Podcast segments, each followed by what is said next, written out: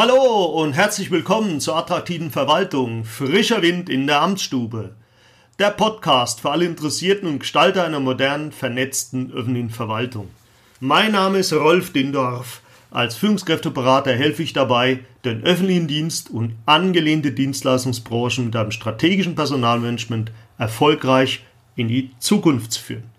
Unsere heutige elfte Episode beschäftigt sich mit sieben Tipps zur Selbstorganisation im Homeoffice bei der öffentlichen Verwaltung.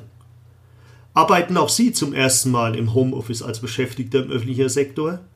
Corona macht es verstärkt möglich. Aus der Not wird eine Tugend gemacht. Homeoffice wird für viele Beschäftigte im öffentlichen Dienst zur ungewohnten Übung. Dabei sind die Beschäftigten im öffentlichen Dienst gar nicht alleine. Bei einer Umfrage der Universität Konstanz gaben 35 Prozent der Befragten, Führungskräfte ebenso wie deren Teammitglieder an, dass für sie Arbeiten von zu Hause aus eine völlig neue Situation sei.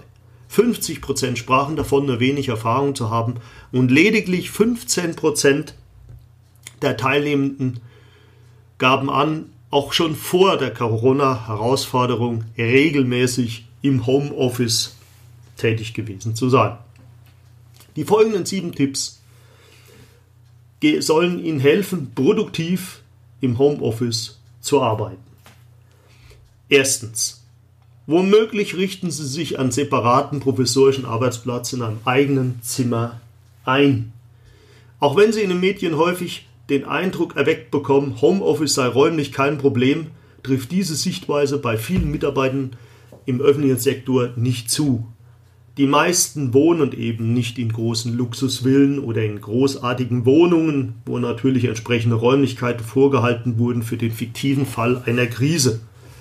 Natürlich haben die meisten entsprechend eben keine Räumlichkeiten frei, sondern die neuen Heimarbeiterinnen und Heimarbeiter müssen sich kurzfristig provisorisch einen Arbeitsplatz einrichten.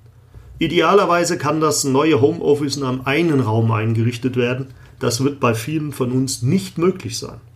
Alternativ sollte daher der Raum genutzt werden, bei dem die größte Chance auf Ruhe besteht. Zweitens, damit Sie am Ende des Tages zufrieden mit Ihrer Arbeitsleistung und mit sich sind, optimieren Sie Ihr Zeitmanagement durch Zielsetzung. Formulieren Sie eindeutige Ziele für Ihr tägliches Arbeitspensum. Nur bei eindeutig gesetzten Zielen lässt sich am Tagesende ermitteln, ob die Zielgerade erreicht wurde. Für die Priorisierung ihrer Ziele gibt es verschiedene Methoden. Die sogenannte Eisenhower-Methode, die Pepe-Regel, das Pareto-Prinzip, die Alpen-Methode, um nur einige Beispiele in dem Falle zu nennen. Ich erspare mir hier die entsprechende Ausführung zu den Methoden. Werfen Sie doch einfach im Internet einen Blick auf die entsprechenden Möglichkeiten. Es gibt darüber hinaus noch weitere Methoden und Regeln, die man anwenden kann. Drittens, stellen Sie einen glasklaren Zeitplan auf.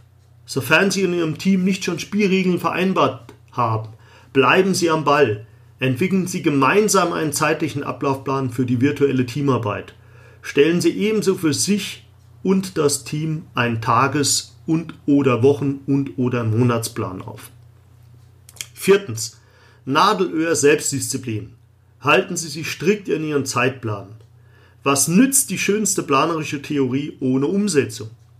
Disziplin ist das Zauberwort der Stunde. Kontrollieren Sie am Ende des Arbeitstages die Zielerreichung. Es gibt genügend Ablenkung in den eigenen vier Räumen.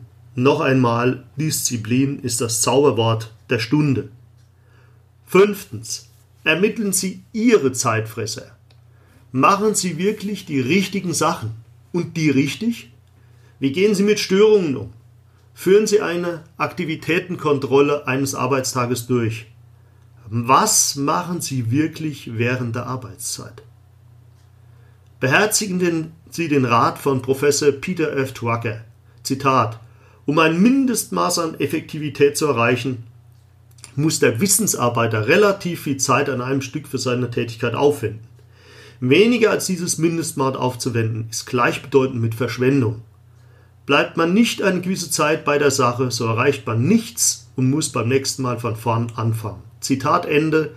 Peter F. Drucker, Was ist Management? Siebte Auflage Berlin 2014, Seite 269. Ein spannendes Buch, das ich Ihnen ans Herz lege. Sechstens. Behalten Sie die Fäden bei den Pausen in der Hand. Vergessen Sie bei der Strukturierung Ihres Arbeitstages nicht die notwendigen Pausen. Sie dienen sowohl der geistigen als auch der körperlichen Erholung. Kommunizieren Sie diese Zeiten auch in Ihrem Team.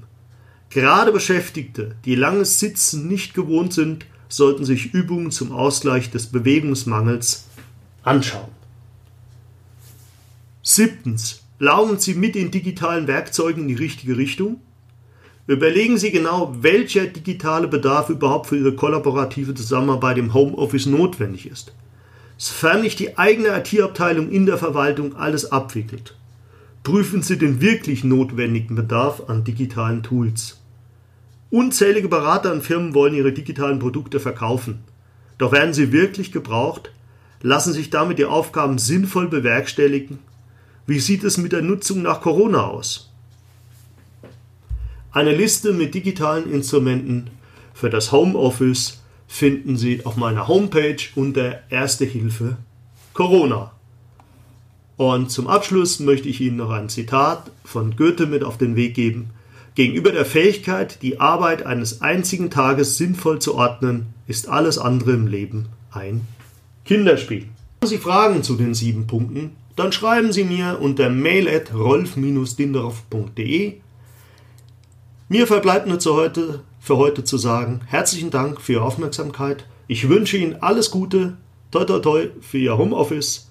Ihr Rolf Dindorf unter www.rolf-dindorf.de. Tschüss, machen Sie es gut.